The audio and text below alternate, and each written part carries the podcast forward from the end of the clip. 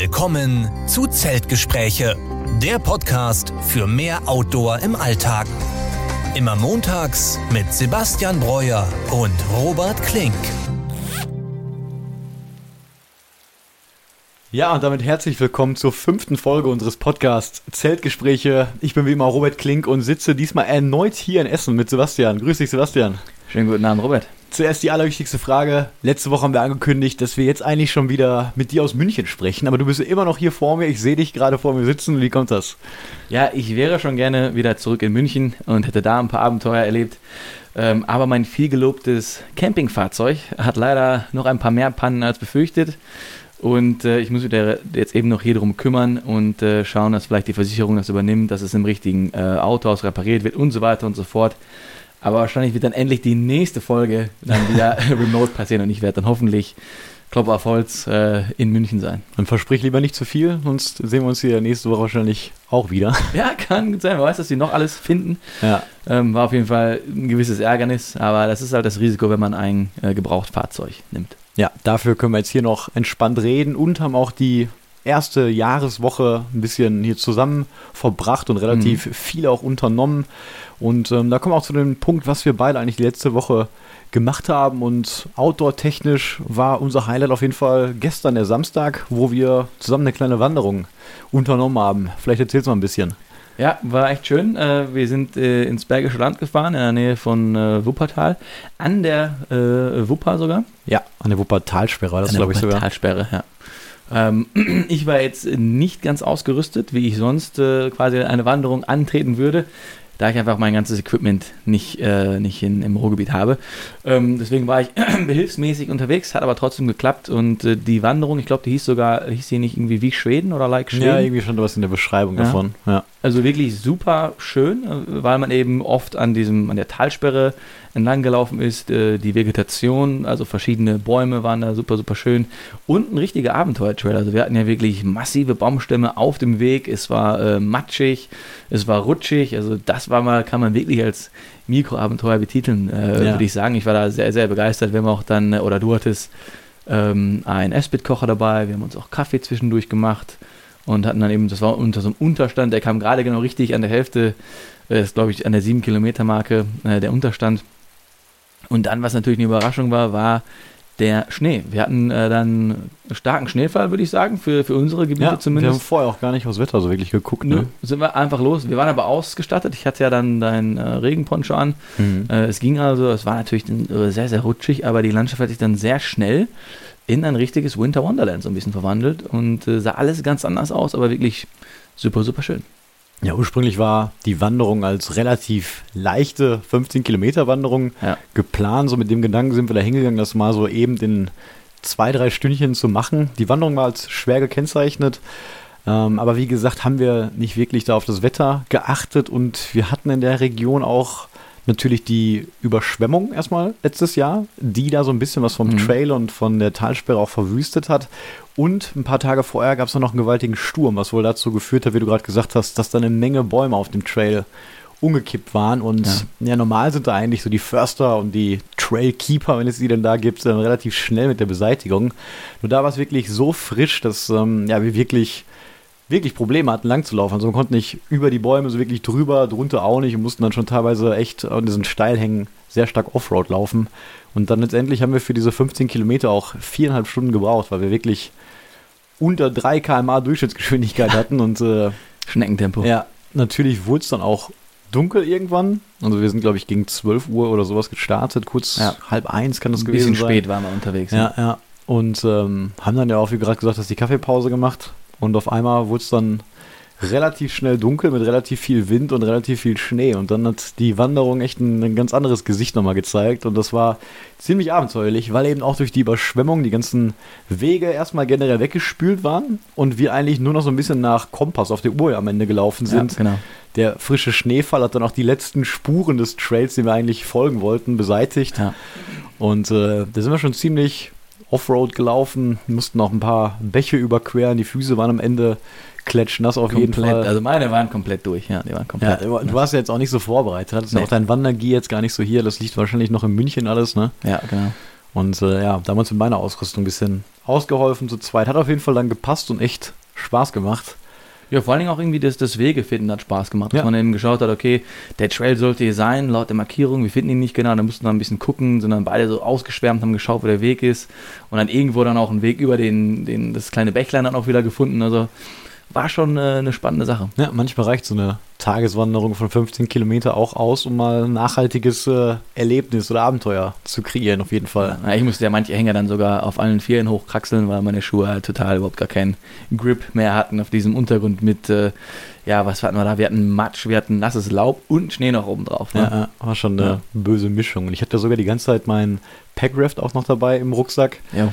Und äh, ich hatte eigentlich vor, das jetzt zum ersten Mal da ins Wasser zu lassen und mal zu testen, weil auf dieser Talsperre gibt es auch so einzelne kleine Inseln. Das sieht wirklich, mhm. also wie in Schweden teilweise Das haben wir auch selber gesehen, mit so ja. echt schönen Steinen, Steilhängen. Und ähm, da hatte ich eigentlich vorgehabt, dass wir mit dem Packraft mal drauf fahren und äh, da vielleicht sogar kochen ein Seil vielleicht am Packraft befestigen, du das dann wieder zu dir ziehst und danach kommst, weil ich glaube zu zweit auf dem kleinen Nano-Packraft, was ich habe, so 800 Gramm wiegt, das wäre ein bisschen eng geworden. Hätten wir schon tun müssen, ne? ja. hätten wir schon akrobatisch drauf sitzen müssen. Aber als ich dann gemerkt habe, ähm, ja, als es angefangen hat zu schneien und dann ja. war ja auch viel gefroren und ähm, dann wurde es dunkel, deswegen war es eigentlich gut, das mit dem Packraft dann äh, lieber nicht zu machen. Und ja. wir waren auch am Ende froh, als wir in meinem Auto waren. Ja, war aber trotzdem eine sehr, sehr gelungene Wanderung. Ja, Falls ihr übrigens mal ein paar Eindrücke von der Wanderung oder auch generell unseren kleinen Mikroabenteuern oder großen Trekkingtouren bekommen wollt, da könnt ihr uns auf Instagram folgen. Wir haben immer unsere beiden Instagram-Accounts in der Beschreibung verlinkt. Könnt einfach mal draufklicken, uns abonnieren und da ja, posten wir mehr oder weniger regelmäßig immer ein paar Tour-Updates, jetzt auch von dieser kleinen Wanderung. Ja. Haben ein paar sehr schöne Fotos auf jeden Fall den ganzen Tag über gemacht. Ja, gerade mit dem Schnee, das sieht auf jeden ja. Fall sehr gut aus. Ja. Und da hat man wirklich den Kontrast gesehen, wie die Landschaft erst einmal ohne Schnee aussieht und dann nach der Pause mit Schnee. Das war echt äh, sehr schnell, sehr unterschiedlich dann. Ja, wir wären an zwei verschiedenen Orten gewesen quasi. Ja, ja, hat perfekt vom Timing gepasst. Ja, und generell haben wir uns ja auch überlegt, ob wir die Woche sogar einmal eine Nacht draußen schlafen mhm. wollten. Das haben wir jetzt nicht gemacht, weil ich immer noch so ein bisschen ja, krank war. Letzte Woche habe ich schon gesagt, also ich hatte ein bisschen Husten, das ist immer noch ja, ein bisschen störend, schon deutlich besser als letztes Mal. Ich höre mich, glaube ich, auch nicht mehr so heiser, jedenfalls jetzt an. Ähm, ja, aber dann so krank eine Nacht irgendwie draußen äh, muss nicht sein. Aber wir wollten generell dann heute mal über das Schlafen draußen sprechen und ja, welche Form es da so gibt und was wir da alles schon für Erlebnisse gemacht haben und ja, welche Vorteile das Ganze auch so hatten, warum wir das so gerne machen. Und ja, da würde ich auch direkt mal anfangen mit dem Foto, was wir für unseren Podcast verwenden. Vielleicht habt ihr schon mal drauf geachtet. Im Hintergrund, da ist so ein äh, Bild, wo eine Person im Zelt liegt. Das ist übrigens Sebastian ja, und das Foto Person, ja. haben wir in Schottland aufgenommen. Ich glaube am dritten oder vierten Tag. Ja, ja, ich glaube am dritten Tag war das, ja. Und äh, das war wirklich eine besondere Erinnerung, die wir beide hatten. Da haben wir auch ein längeres Gespräch im Zelt geführt und äh, ich würde sagen, diese, dieser Abend hat uns so ein bisschen die Idee auch so ein bisschen mit für den Podcast. Ja gegeben und da war die Situation, dass wir an dem Tag wirklich extrem schlechtes Wetter in den Highlands haben und da ist es ja generell schon sehr feucht und wenn es dann echt noch den ganzen Tag regnet und stürmt, ähm, dann ist man, egal was man an Regenkleidung trägt, wirklich sehr, sehr nass.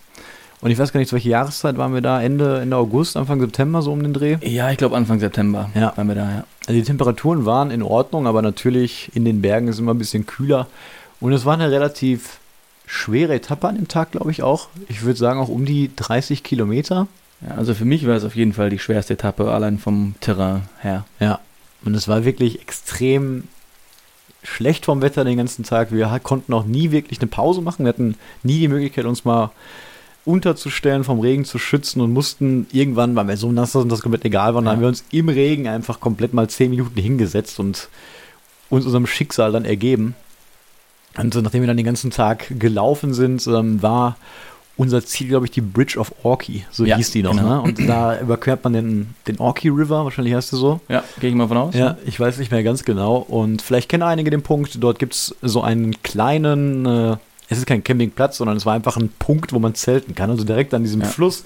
Dadurch natürlich auch nochmal eine deutlich höhere Luftfeuchtigkeit. Der Orkey River da ist sehr schnell strömend, sehr reißend. Mhm. Also es war noch ein bisschen mehr Luftfeuchtigkeit wahrscheinlich. Und äh, als wir dann da endlich abends kurz vor der Dämmerung ankamen, ähm, waren wir wirklich am Ende. Also unsere Kraft war weg, es war super kalt und mit Mühe und Not haben wir dann noch unser Zelt aufgebaut.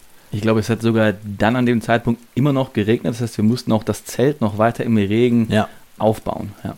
Also geht natürlich alles. Geht aber alles. Den ganzen Tag, wenn es den ganzen Tag wirklich regnet, vielleicht kennen das einige, das ist halt echt äh, nicht sehr schön. Ich meine, ähnliches haben wir auch im, in Schweden gehabt, auf dem Kungsläden. Da war es dann mehr mit Schnee, was gegebenenfalls dann vielleicht auch ein bisschen besser ist. Ne? Zum Beispiel bei der Wanderung im Wuppertal. Ja. Da waren wir jetzt auch froh, dass es dann mehr geschneit hat als geregnet. Ne? Das macht dann ja. die ganze Sache immer so ein bisschen, jedenfalls gefühlt erstmal trocken. Ne? Mhm. Ja, auf jeden Fall äh, haben wir dann unser Zelt irgendwann aufgebaut und äh, waren so unterkühlt einfach nur und nass und erschöpft, dass wir uns dann einfach in das Zelt, in die Schlafsäcke gelegt haben. Und, ja, und es war ja noch gar nicht so spät, glaube ich. Ne? Nee, genau. Trotzdem in den Schlafsäcken. Und ich war schon in einem gewissen Delirium, würde ich sagen. Ich habe auch dann, wie man da, glaube ich, ein Foto sieht, nur an die Zeltdecke gestarrt für die, für die erste halbe Stunde und gedacht, was mache ich denn eigentlich hier? Ja, ja. Aber dann hat sich doch das Zelt, fand ich, sehr, sehr schnell gut aufgewärmt und es war dann echt äh, recht gemütlich. Man hat eben den, den Fluss gehört, ja. noch ein bisschen die Regengeräusche, die wir natürlich ein großer Fan von diesen Regengeräuschen sind. Ähm, für mich war, glaube ich, die Etappe auch hart. Ich war, glaube ich, sowieso am, sagen wir mal, am oberen Limit vom ultraleicht ähm, Tracking unterwegs. Und wenn dann alles nochmal nass ist, hat sich auf jeden Fall für mich das Ganze noch ein bisschen schwerer angefühlt, ja, dass man noch ein bisschen mehr äh, tragen muss. Und dann diese Etappe, äh, ich hatte, glaube ich, damals auch Hüftprobleme, glaube ich. Mhm. Also nicht, weil ich so alt bin, aber ich glaube, einfach die, ich hatte die Matratze zu ja, aufgepumpt. Genau, das war genau. auch nochmal äh, ein, ein, eine Lehrstunde, die ich da hatte. Und deswegen bin ich eh schon ein bisschen anders gelaufen. Ähm, und dann lagen wir da in einem Zelt und haben dann schön äh, gequatscht. Und ich glaube, das war auch die Nacht, als dann äh, du einen netten Besuch hattest von einer Maus. Hat sich angehört wie ein Säbelzahntiger, der ja. da draußen war. Die hat, glaube ich, durch dein ganzes Müsli sich da gefrühstückt. Ne? Ja, das hing alles so ein bisschen zusammen. Wir ja. kamen ja sehr hungrig auch da an und wollten dann auch eigentlich essen, mhm. aber uns war so kalt und man so erschöpft, dass wir erstmal einfach nur, wie du sagst, im Delirium eine Stunde im Schlafsack lagen, bis wir ja. irgendwie eine gewisse Temperatur hatten. Und dann haben wir, glaube ich, ausgelost, wer von uns beiden jetzt mal den Gaskocher da im ja. kleinen Vorzelt anmacht. Und ähm, wir waren da mit einem MSR Elixir für zwei Personen unterwegs, also haben uns das Zelt geteilt, ähm, wiegt äh, über zwei Kilo knapp, also das war nicht die ultraleichteste Variante an der Stelle. Zu zweit ging es aber. Dafür hatten wir dann wirklich ein sehr robustes System, das bei mhm. dem Wind äh, echt einen guten Job gemacht ja. hat und wo wir auch entspannt kochen konnten. Aber wenn man dann so erschöpft kocht, dann macht man das natürlich dann auch aus seinem Schlafsack heraus mhm. und ist dann vielleicht auch ein bisschen faul, was die ordnungsgemäße Beseitigung des Mülls angeht und nicht ja. im Bezug auf, dass wir das irgendwie in die Natur werfen, sondern gerade wenn man in der Wildnis schläft, vor allem wenn man irgendwo schläft, wo es vielleicht auch Beeren geben könnte, dann ist natürlich die, die erste Regel, dass man das Essen, was man kocht und seinen Müll mhm. auf jeden Fall so weit wie möglich entfernt von dem Punkt, wo man schläft. Ja.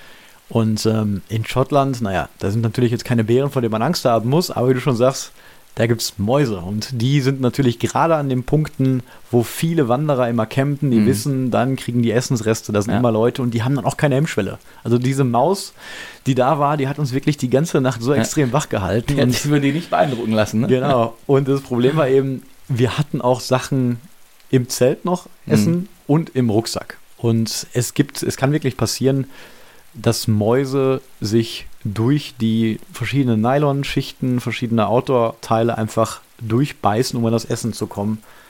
Ähm, deswegen ist es manchmal sogar eine bessere Idee, einfach das ganze Essen, was riecht, äh, nicht im Rucksack zu lagern oder nicht im Zelt zu lagern, um dann eben nicht die Gefahr zu haben, dass die Maus mhm. sich da durchbeißt. Und dieser Gedanke, dass jemand unser schönes Zelt oder meinen neuen Rucksack durchbeißen könnte, der hat mich dann auch die ganze Nacht so ein bisschen wach gehalten. Ja. Und ich war dann echt immer im Halbschlaf, habe diesen riesigen dieses laute Strömen dieses Rivers die ganze Zeit gehört und jede 20 Minuten musste ich einfach mit der Faust gegen das Zelt immer schlagen, damit diese Maus endlich. Äh ja, die hatte eine gewisse, eine gute Geräuschkulisse entwickelt, die Maus. Ja, ja, ja. ja. Also das war eine nicht sehr erholsame Nacht. Ich meine, wir lagen auch sehr, sehr lange in dem Zelt und auch viel gequatscht, weil, wie du schon sagst, wir relativ früh da waren und mhm. uns auch eigentlich nur darin aufgehalten haben, weil es draußen sehr kalt war. Und das war, ich würde sagen, bis auf die Maus auf jeden Fall eine sehr gemütliche Nacht da so nah am Wasser. Genau, und ich fand, ich glaube, am nächsten Tag äh, sind wir dann auch von da wieder weitergelaufen. Und dann die Passage war, glaube ich, dann durch diesen super grünen Tannenwald. Ja, es ging auf jeden Fall direkt im Wald weiter. Genau, und wir hatten keinen Regen am Anfang. Und das ganze Grün war super saftig durch den Regen zum, vom Tag davor. Und das fand ich wirklich super, super schön. Diese strahlende Grün mit dem Moosboden äh, und mit diesen Tannen darum. Also das war dann ein bisschen noch äh, ja, einer der Höhepunkte für mich von, äh, von den Tageswanderungen. Ja. Dass man da durch diesen schönen Wald gelaufen ist. Ja. Also das Grün, was man da in Schottland auf den Highlands sieht, was da so das Moos auch hat, ja. das ist nochmal ein total anderes Grün, was man hier in Deutschland, selbst im Schwarzwald, da wo ich sagen würde, ist das Moos am knackigsten, aber mhm das hat keine, keine Chance von der Farbgebung dagegen, so ein, so ein Highland-Moos. Also das war wirklich neongrün leuchtend. Ähm, Gibt es auch ein paar Fotos auf meinem Instagram-Account, könnt ihr mal schauen. Ja.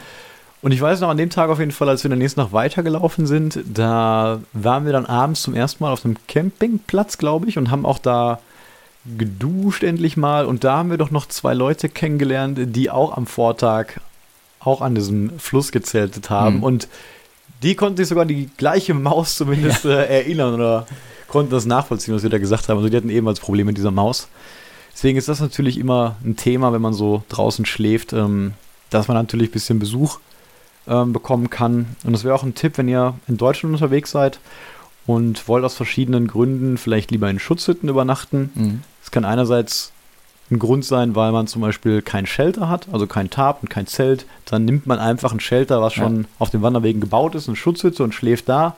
Ist auch eine im Prinzip legale Methode. Generell ist ja der Aufbau von einem Zelt in der Natur in Deutschland eine Grauzone, die ganz strikt eigentlich verboten wäre, weil du darfst keine festgebaute Konstruktion aufbauen. Du darfst aber eine Nacht in der Natur lagern oder übernachten. Mhm. Mehrere Nächte ist das schon was anderes und wenn du was Festes aufbaust, schon mal gar nicht.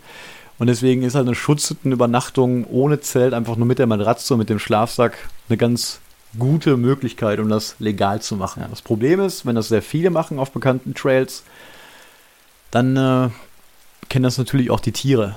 Und gerade mhm. auch, ähm, das habe ich zum Beispiel bei der Recherche über den Kungsläden sehr viel gelesen dass da eben auch sehr große Probleme an diesen SDF-Stations ähm, sind, dass da sehr viele Nagetiere unterwegs sind, weil da eben so viele Leute immer an denselben Stellen mhm. schlafen und die Tiere das natürlich kennen und du da immer noch mehr Probleme bekommst. Ja, diese Stations waren damals ein bisschen ein Geschenk Gottes für mich, weil das doch so ein bisschen Sicherheit noch gegeben ja. hat, wenn da so ein paar Hütten drum standen, dass man zur Not auch in die Hütte, wie gesagt, rein kann.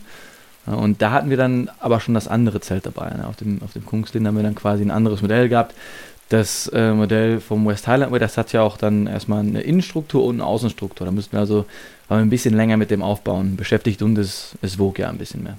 Ja, das stimmt. Wir hatten das Glück da übrigens, es war zwar doppelwandig, aber wir konnten das Außenzelt zuerst aufbauen. Ja. Katastrophal ist natürlich, wenn du erst immer das Innenzelt aufbauen musst, was nur aus Meshgewebe besteht. Und dann regnet schon gut genau, rein. Wenn alles ja. dann reinregt und dann musst du halt dich super beeilen mit dem Außenzelt. Und mhm. ja, in Schweden, wenn wir das so gemacht hätten mit dem ganzen Wind, dann äh, hätten wir wahrscheinlich einen kleinen Teich schon ja. im Zelt gehabt. Aber was ich noch sagen wollte mit den Schutzhütten, dann ist es oftmals eine gute Option, dann einfach zum Beispiel dahinter zu schlafen. Ja. Weil, oder einfach direkt in der unmittelbaren Nähe. Es ist immer noch besser, als vielleicht gerade in Naturschutzgebieten einfach ähm, wild in der Natur zu pennen, wo das halt nicht sehr gern gesehen ist. Aber wenn mhm. ich mich im Bereich von bereits gebauten Wanderhütten oder so befinde, ähm, dann ist es auf jeden Fall von einem Förster zum Beispiel, äh, also ist er da toleranter gegenüber eingestellt. Und ja, und man kann ja sich dann ja so stellen, dass man nicht viel von dem Wind abkriegt. Ne? Ja. Und hast du denn selber schon mal nicht in einem Zelt geschlafen, also Hängematte oder unter einem Tarp oder auch einfach so auf einer Matratze und im Schlafsack im Wald? Nein, habe ich nicht. Aber bewusst wirklich nicht, weil für mich sind Zelte einfach ähm, ja, die beste Lösung, gerade mhm. im Outdoor-Bereich. Also ich will nicht unbedingt sagen, beste Lösung, nicht vom Gewicht her und auch nicht vom Schutz vielleicht, aber für mich, ich verbinde mit dem Zelten einfach die Natur. Also ich ja. bin da aufgewachsen mit Zelten, würde ich sagen, und habe auch von Anfang an vom Camping immer Zelte kennengelernt und allein dieses Reißverschlussgeräusch, was äh, man auch im Intro mhm. bei uns hört, das gehört irgendwie für mich dazu und ich mag es auch unter gewissen Umständen immer einen Rückzugsort zu haben. Ja. Also wenn ich gerade bei schlechtem Wetter mich den ganzen Tag abgekämpft habe, irgendwie in der Natur und ich weiß nicht, ich bin ein bisschen down, bin erschöpft und es wird dunkel und dann freue ich mich, mein kleines, mobiles Haus dann zu haben und was mir die Option einfach offen lässt, mich dann einmal mal komplett aus dieser Natur kurz zu entfernen auch, zumindest mit dem, was ich sehe, wenn ich nichts hören möchte, kann ich dann auch Kopfhörer reinmachen. Und ich bin dann gegen Regen geschützt, gegen Wind geschützt und habe dann für mich meinen kleinen sicheren Rückzugsort, mhm. der jetzt in dem Sinne bei einem Tarp was ich mir baue, oder beim reinen Bivakieren oder auch mit der Hängematte jetzt erstmal nicht so in dem Ausmaß wäre. Ja. Ja, ich habe in Costa Rica versucht, in der Hängematte zu schlafen. Vielleicht habe ich es auch falsch gemacht, aber ich konnte zumindest für mich, für meine äh, Größe dann keine super bequeme Schlafposition haben, weil man wirklich nicht komplett äh, gerade liegen konnte. Also für mich war das jetzt erstmal keine Option. Es war ganz nett, um so ein bisschen zu liegen, aber dann bin ich doch abends dann wieder hoch auf das Auto äh, ins Dachzelt gegangen. Und ich glaube, wir haben ja schon in einigen Zelten geschlafen, also äh, in einem etwas größeren, ich sag mal, Campingzelt, was man auch wirklich aufbauen muss mit einem Vordach und mit so einem Vorzeltgeschichte. Äh, da kann man es natürlich sehr gemütlich einrichten. Dann hatten wir bei unserer Kanada-Tour, unsere erste richtige, sagen wir mal, naturverbundene Tour zusammen, da hatten wir ein richtiges Einsteigerzelt. Das hat aber ein interessantes Feature und zwar diese Verdunklung. Also das war ja auch doppelwandig und hatte so eine, war das eine Alu-Geschichte? Ich weiß nicht mehr genau.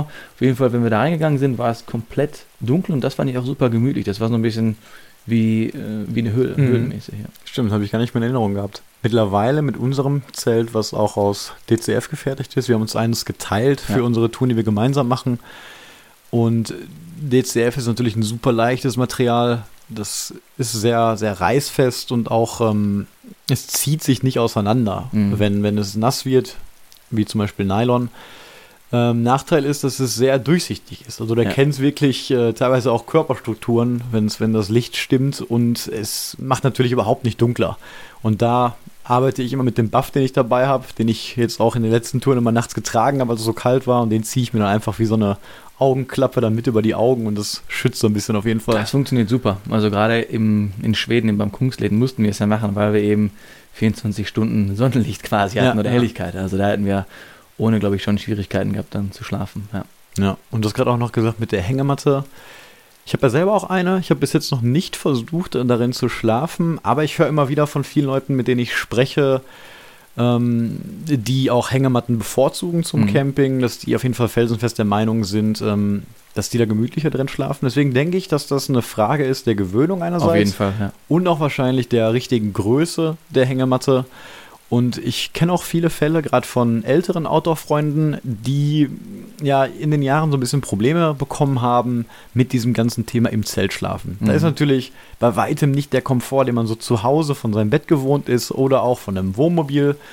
Erstens musst du natürlich auf den Boden. Ne? Du ja. musst ganz drunter. Wenn du jetzt ein bisschen älter bist, hast du vielleicht Rückenprobleme oder sonst aufstehen, was. nicht da raus. Genau, es ja. ist alles sehr eng und sehr hart. Und ähm, die Leute haben einfach über die Jahre vielleicht so starke Rückenprobleme entwickelt, dass die ihr geliebtes Hobby Tracking nicht mehr ausüben können. Mhm. Und da habe ich von sehr, sehr vielen Leuten schon gelesen, dass eben das Thema Hängematte oder das Tracking mit der Hängematte für die das Hobby wieder zugänglich gemacht hat und dass sie sich so darüber gefreut haben und ähm, das dann dadurch wieder ausüben könnten.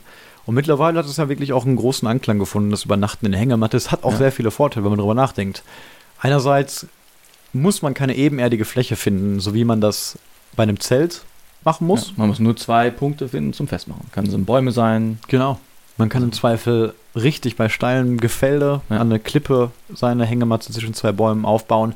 Natürlich kann man argumentieren, gut, ich muss dann zwar keinen flachen Untergrund finden, aber muss ich aber zwei Bäume finden, die jetzt im Bereich, Abstand, ja. genau, irgendwie zwischen, ich denke mal, zwei bis vier Meter oder so auseinander ja. sind und dann da die Hängematte festmachen. Aber ich kann mir schon vorstellen, dass das ähm, sehr gemütlich ist. Ich brauche natürlich dann bei kaltem Wetter ähm, ja, noch eine Isomatte, die ich gegebenenfalls da reinlege. Gegebenenfalls noch ein Underkilt nennt man das, also quasi mhm. auch ein halber Schlafsack, der unten drunter gespannt wird, der das Ganze eben dann auch wie ein Schlafsack von unten aufwärmt. Isoliert, ja. Genau. Und von oben dann am besten ja auch noch ein Kilt oder ein Schlafsack. Also, dass man wirklich wie so ein Sandwich eingepackt ist, weil man natürlich in der Luft ist und dann ja, ja auch von unten ähm, jedenfalls ein bisschen Kälte und Wind kommen kann. Würde man dann auch oben drüber noch ein, ein gewisses Tab spannen, falls es dann noch regnet? Oder sagt man, man macht das Hängemattenschlafen nur, wenn man vorher den Wetterbericht gescannt hat und es regnet nicht? Oder was sind da die, die Optionen dafür? Ja, ich denke mal, da gibt es zwei Fraktionen, die das vielleicht nur machen, wenn es irgendwie erstmal warm ist, mhm. sodass man auf diese ganzen speziellen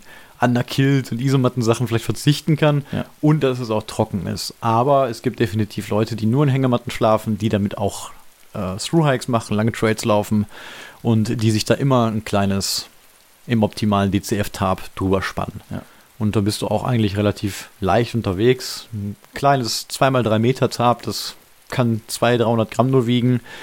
Generell kann man aber sagen, dass umso kälter das Wetter wird, vom Gewicht her der Schlafsack ähm, ein bisschen weniger optimaler wird als ein Zelt. Also beim einwandigen Zelt hast du halt einfach eine Konstruktion, die du aufbaust, dann tust du deine Isomatte da rein und das war's.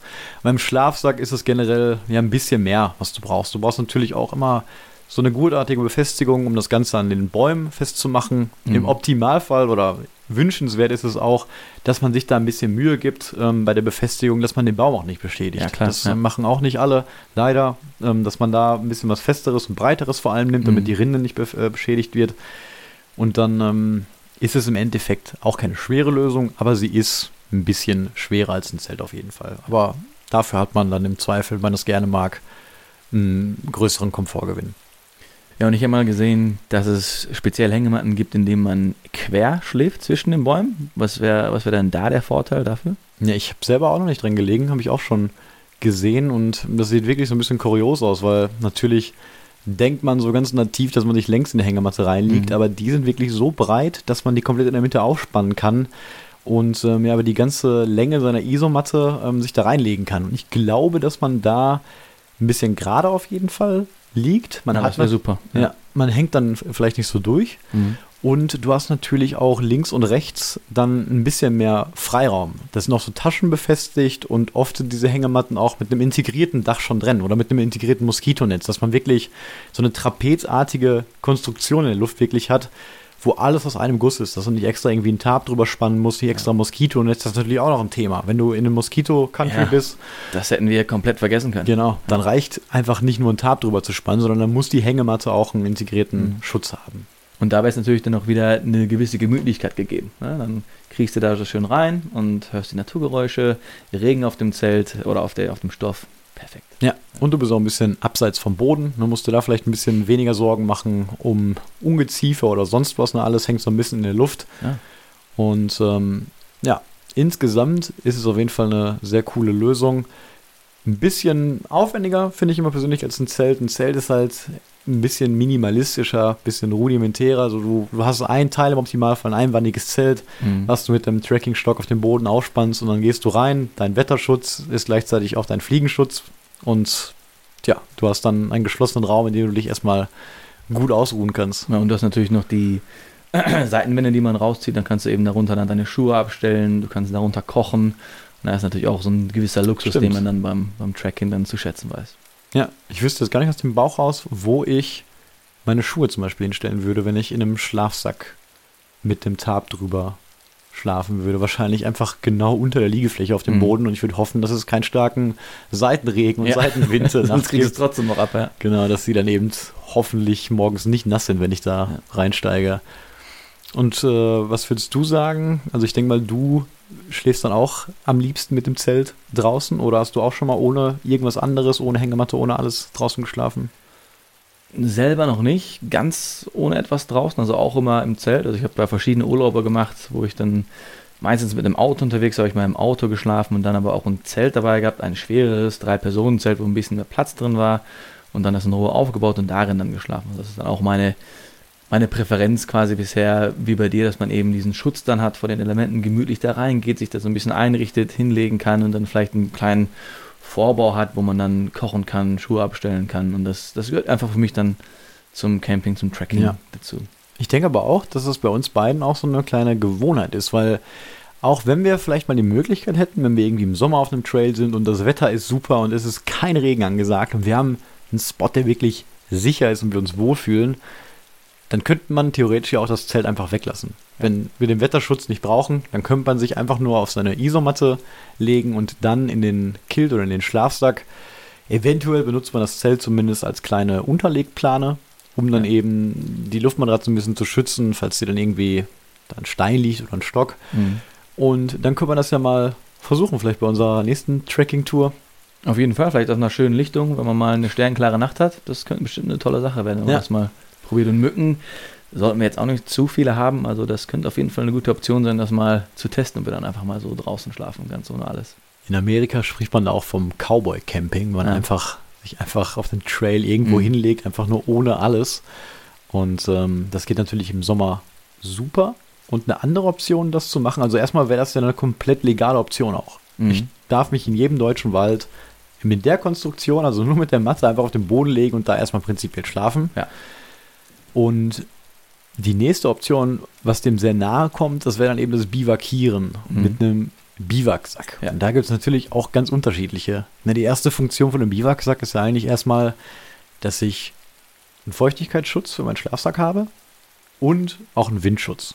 Optimalfall. Ja. Und dann gibt es auch, wie bei allen Outdoor-Artikeln, wie bei Schuhen und äh, wie bei der Kleidung, verschiedene Fertigungen, dass es eben von innen Wasser raustransportiert, was ich nachts eben ausschwitze oder was komplett dicht ist, also zum Beispiel mit einer Gore-Tex-Membran. Ja. Und äh, wenn ich mich dann für was ganz Dichtes entscheide, habe ich natürlich den Vorteil, dass dann niemals von außen etwas reinkommt. Aber wenn ich darin nachts schlafe, habe ich natürlich drin irgendwann vielleicht im Sommer eine kleine Pfütze. Ja. Und ähm, dadurch, dass ich dann auch keinen Wind habe, wärmt mein Schlafsack da drin natürlich deutlich mehr. Die wenigsten Schlafsäcke sind noch von Natur aus wirklich windfest, gerade auch bei unseren Kills ist Synthetik, ist Klimaschild, aber wenn Wind da ist, muss man schon damit rechnen, ähm, dass, dass, es deutlich kühler wird. Ja. Vielleicht hast du das in Schweden auch manchmal gemerkt, wenn wir da sehr, sehr stürmische Nächte hatten, dann haben wir ja versucht, unser Zelt so tief abzuspannen, wie es geht. Ja. Aber wir haben natürlich unten immer einen kleinen Spalt über dem Boden offen, mhm. wo auch Meshgewebe nur ist. Und wenn da der Wind wirklich über den Boden pfeift, über den Hügel, dann kann es schon mal im Zelt auch ein bisschen windig werden. Dann wird es halt natürlich sofort kälter. Ja.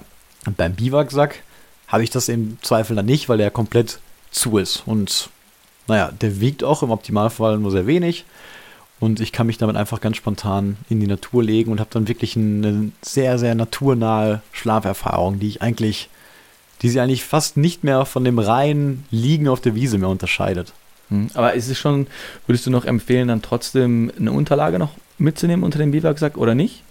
Und dein, äh, wie sieht das mit dem Kopf aus? Guckt der noch raus? Verlierst du denn da noch die, die meiste Hitze dann dadurch? Oder was sind da so die, die Sachen, auf die man achten muss bei der Anwendung? Ja, also das ist unterschiedlich. Erstmal, die Biwaksäcke sind wie ein Schlafsack komplett geschlossen mhm. und wenn die eigentlich unten relativ dick sind, was meiner Meinung nach Biwaksäcke immer sein sollten, also mindestens irgendwie 30 bis 50 D Nylon, dann brauche ich eigentlich keinen extra Schutz mehr für meine Isomatte. Die liegt natürlich dann im Sack, auf der schlafe ich ja. drauf, um genug Wärme zu haben.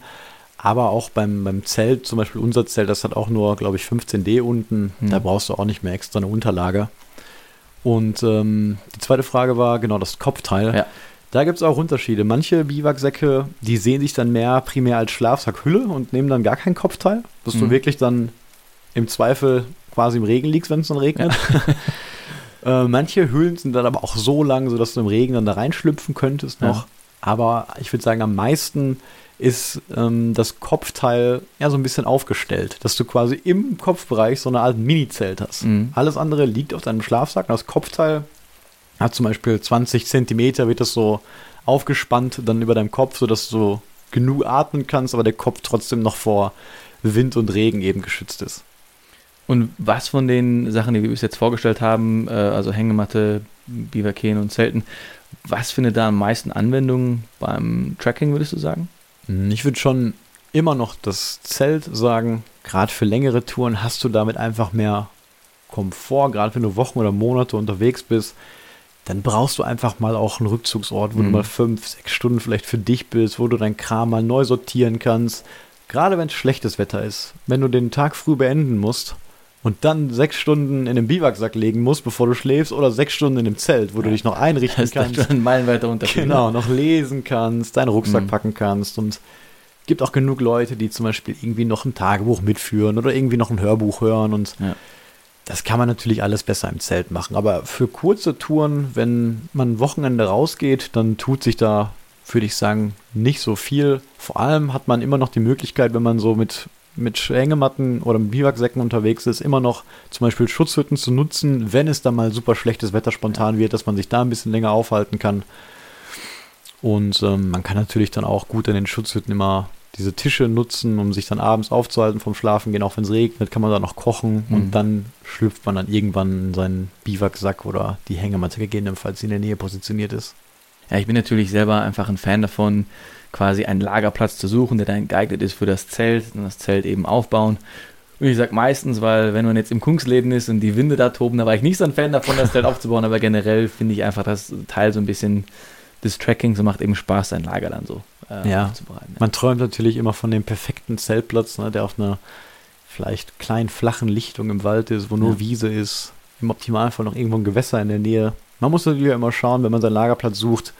Das muss man bei jeder Konstruktion, die man da irgendwie mit hat, dass auch Wasser in der Nähe ist. Vielleicht im Optimalfall, wo ich Trinkwasser nachholen kann, sodass ich dann ja ausführlich kochen kann, genug trinken kann für die Nacht, auch Wasser zum Zähneputzen und sowas habe. Das habe ich persönlich immer am liebsten, ähm, dass ich mir da irgendwie keine Sorgen machen muss und ausrechnen muss, okay, wie viel Wasser brauche ich jetzt heute Abend zum Kochen, wie viel brauche ich zum Trinken noch ja.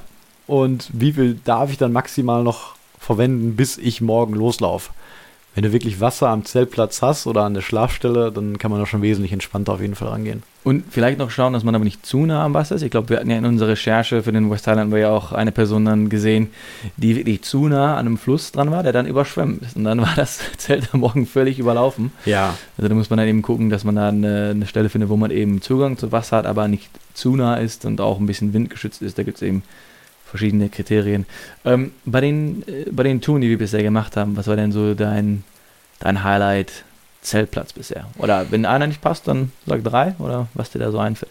Ich überlege gerade wirklich, wo der schönste Zeltplatz war bisher auf den Touren.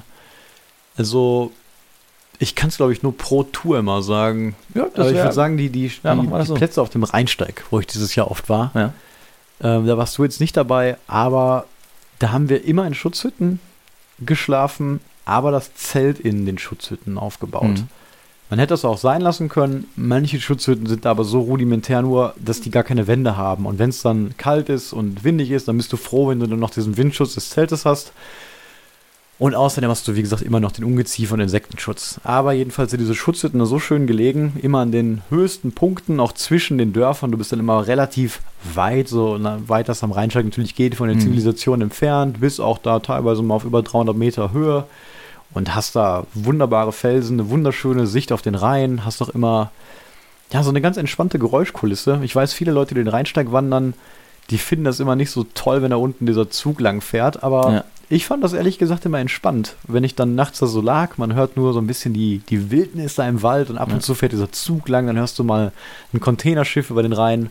Ähm, das fand ich schon sehr schön und da haben wir schon an so zwei, drei Punkten gekämmt. Ich kenne die Namen jetzt gar nicht mehr von den Dörfern, ähm, wo du halt wirklich dann eine wunderbare Aussicht auf den Rhein auf jeden Fall hattest, ausreichend hoch warst und es sehr entspannt war zu schlafen. Und als zweites würde ich auf jeden Fall, glaube ich, den Spot am West Highland Way nehmen, wo wir am Loch Lomond direkt unten am Wasser ja. gezeltet haben. Also da hat man natürlich die ultimative Freiheit, legal überall zu campen.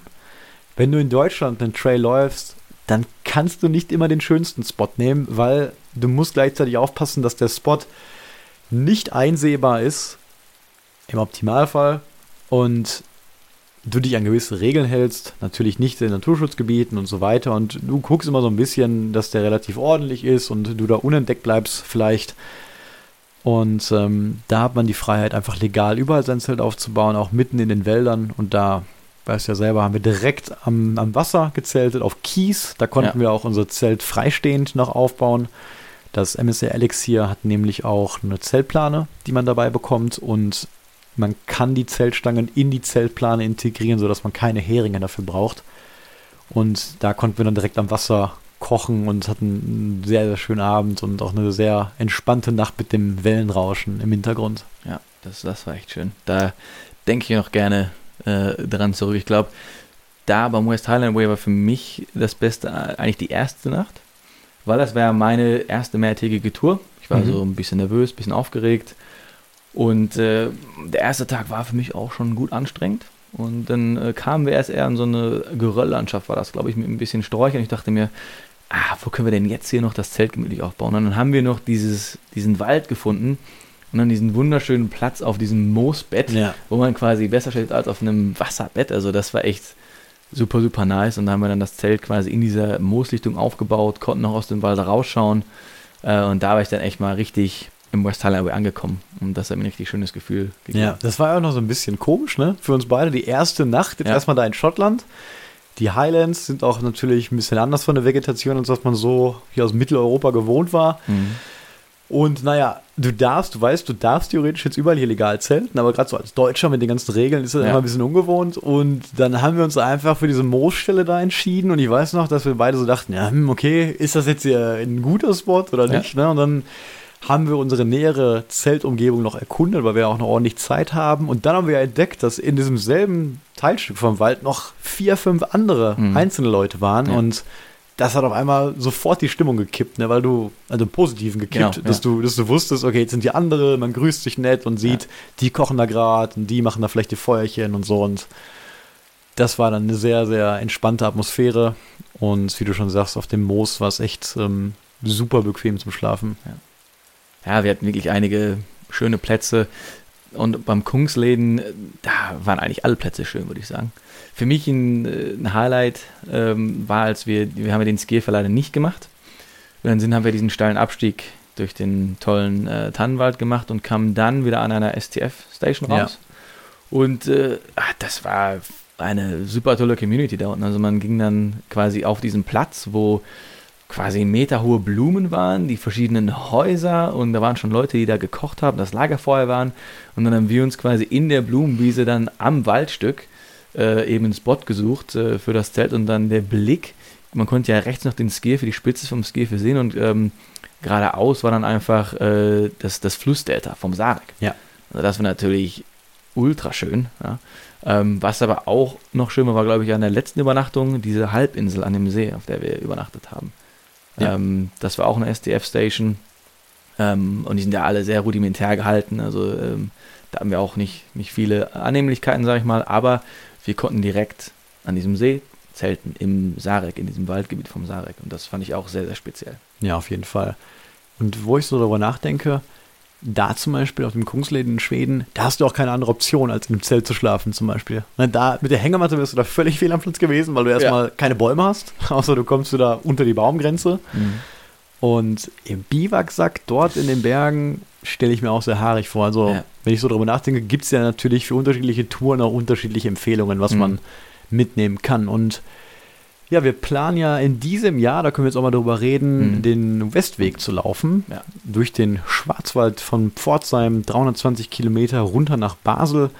Und der Westweg, für alle, die den jetzt nicht so kennen, würde ich sagen, ist einer der meistgelaufensten deutschen Trails, gehört auch zu den Top Trails of Germany, vielleicht auch der meistgelaufenste. Man kann es so vielleicht als deutschen West Highland Way sehen.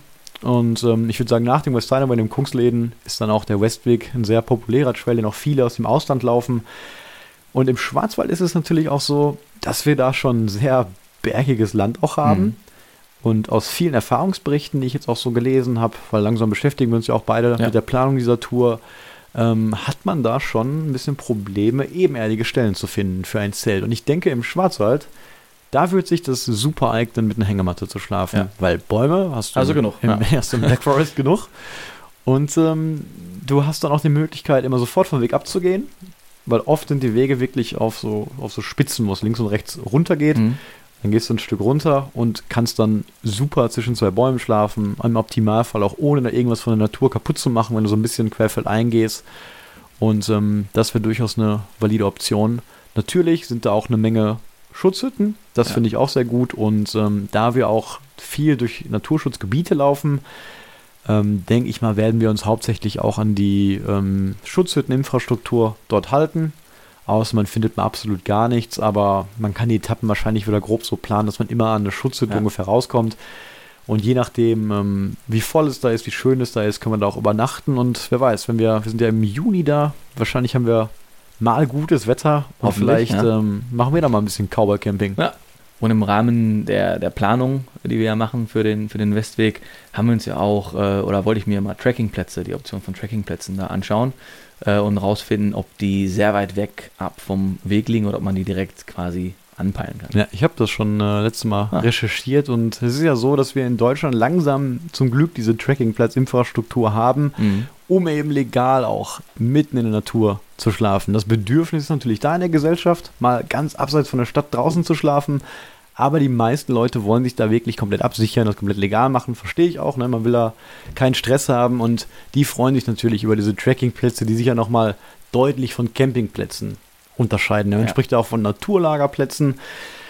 Und die gibt es hauptsächlich in der Eifel. Ich glaube, da fing das Ganze an. Das sind dann eben einfach so Holzplateaus mitten im Wald. Für alle, die das noch nie gesehen haben.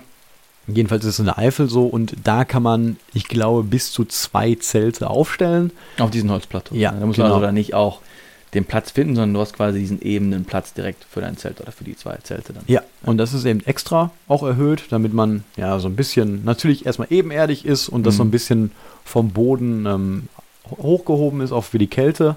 Und oftmals gibt es dabei auch so eine kleine Biokompost-Toilette, die in so einem hölzernen Dixie-Klo in der mhm. Nähe ist. Also schon wirklich Luxus für den Wildcamper an sich. Und das gibt es jetzt auch im Schwarzwald. Ich glaube, so um die 20, 30 Trekkingplätze mittlerweile, da irgendwie eingeteilt zwischen Nordschwarzwald und Südschwarzwald. Und ähm, die sind nicht öffentlich. Also die Position wird nur erstmal grob bekannt gegeben, damit du ungefähr weißt, in welchem Waldstück die sind. Aber mhm. die genauen Koordinaten erfährst du nur, wenn du die dann letztendlich buchst. Und das Ganze passiert immer online. Man kann sich die reservieren. Die sind natürlich sehr, sehr schnell ausgebucht und man sollte, wenn man so eine Tour macht, die früh buchen, am besten sobald es verfügbar ist. Das wird im Schwarzwald, glaube ich, irgendwann im März sein. Und dann kann man sich dann die einzelnen Plätze dort auswählen, die man haben möchte und kann dann sagen, ich schlafe an der Nacht damit ein oder zwei Zelten. Und wie bucht man die? Also gibt es da eine, eine, übergreifende Website wie hotels.com oder muss man auf die einzelnen, sagen wir mal, im Harz auf die, die Webseite vom Harz, im Schwarzwald auf die vom Schwarzwald oder wie, wie kommt man an die Plätze dran? Ja, also eine generelle Stelle gibt es da jetzt noch nicht. Ja.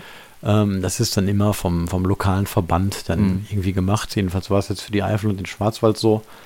Und ähm, es ist da leider jetzt so, dass diese Tracking-Camps nur zum kleinen Teil sich mit dem Westweg vereinbaren lassen. Hm. Also die meisten sind einfach quer durch den Schwarzwald, was so okay ist, irgendwie für, für Wochenendwanderer oder so. Aber ja. wir haben jetzt explizit geschaut, ob man das irgendwie verbinden kann ähm, ja, mit, dem, mit dem Westweg.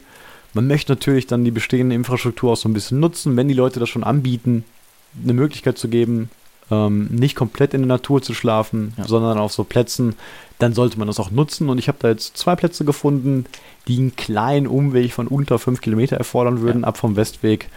Und dass man da in Ruhe dann schlafen kann. Das finde ich auch echt eine, eine schöne Sache. Ja, und da hast du auch vollkommen recht. Das macht total Sinn, dass man eben diese Infrastruktur benutzt.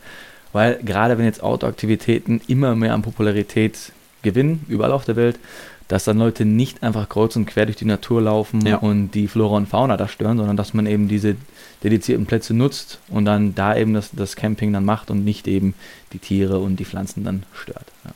Ja, ja auf jeden Fall. Und ähm, ich hoffe, das wird auch in der nächsten Zeit mehr werden. Also das ist wirklich eine, eine, sehr gute Lösung. Wenn das schon in Deutschland verboten ist, in dem Wald zu schlafen, ja man aber trotzdem gerne in die schönsten Stücke von Deutschland möchte, die ja oft zu Recht auch Naturschutzgebiete mhm. sind. Und wenn man dann schlafen möchte, dann ist das eben die perfekte Lösung, da diesen Trekkingplatz hinzumachen. Es ist immer noch eine ganz andere Erfahrung, auf dem Campingplatz zu schlafen. Ne? Dort bist du mit tausenden anderen, auch nicht mehr mitten im Wald. Und ja. ähm, auch dieses ganze System, dass diese Koordinaten der Plätze halt erst freigegeben werden, wenn du das gebucht hast, ne, das führt natürlich auch zu, dass die nicht irgendwie vermüllt werden oder dort Vandalismus stattfindet. Und ich hoffe, mhm. dass es auch lange Zeit so bleibt, dass ähm, ja, die so geheim erstmal bleiben ja. und nur für die einzelnen Outdoor-Freunde da sind ähm, zum Schlafen. Und äh, bei der Sauerland, Sauerland-Höhenflug, den du ja gemacht hast, ähm, da habt ihr größtenteils, also Philipp und du, wild gezeltet. Und ich glaube, da hast du mir damals auch erzählt, dass ja, wenn man dann alleine im Wald ist, auch die Geräusche schon ein bisschen natürlich auch schön sind, aber auch ein bisschen beängstigend sein können. Und ich denke, wenn man dann einen Trekkingplatz findet, wo vielleicht auch noch jemand anderes ist, dann ist die Angst vor ja, den Geräuschen oder den Tieren, die dann lauern könnten, auch ein bisschen geringer. Man fühlt sich ein bisschen geborgener, sag ich mal. Also gerade vielleicht als äh, Einsteiger äh, sind diese Trekkingplätze eine, eine super, super Lösung. Ja, das ist ein sehr guter Punkt auf jeden Fall. Das gibt auf jeden Fall Sicherheit, zumindest, dass du weißt, okay, hier soll ich eigentlich auch genau, bleiben. Ja. Hier bin ich anscheinend theoretisch sicher, weil ja schon vor mir ganz viele andere mhm. gecampt haben, mit trotzdem an einem Punkt, der jetzt ein fremder Mensch irgendwie nicht kennt. Also ich ja. kann auch da nicht im Prinzip ausgeraubt werden oder sonst was. Ja, und vielleicht kann man so gucken, wenn man Angst hat, jetzt draußen komplett im Wald zu schlafen, dann fängt man vielleicht erstmal an, mit dem Zelt im einfachsten Fall im Garten zu schlafen irgendwo. Ja. Dann vielleicht auf einem Campingplatz. Am besten vielleicht auf einem naturnahen Campingplatz. Der nächste Schritt könnte dann sein, ich schlafe in einem, auf einem Trekkingplatz, auf einem Trekkingcamp. Ja.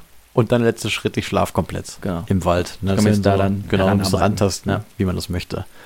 Ja, und ich glaube, damit haben wir auch schon sehr ausführlich und lange so über das Naturschlafen erzählt. Ich glaube, mhm. wir könnten da jetzt noch Anekdoten über noch eine Stunde erzählen. Ja. Können wir auch gerne nochmal die nächsten Wochen machen. Aber an dieser Stelle würde ich sagen, beenden wir das Ganze und verabschieden ja. uns für diese Woche. Und Sebastian, dir wünsche ich, dass dein Auto endlich äh, repariert wird und du vielleicht endlich mal wieder nach Hause in den Süden fahren kannst. Ja, danke, danke. Das hoffe ich natürlich auch.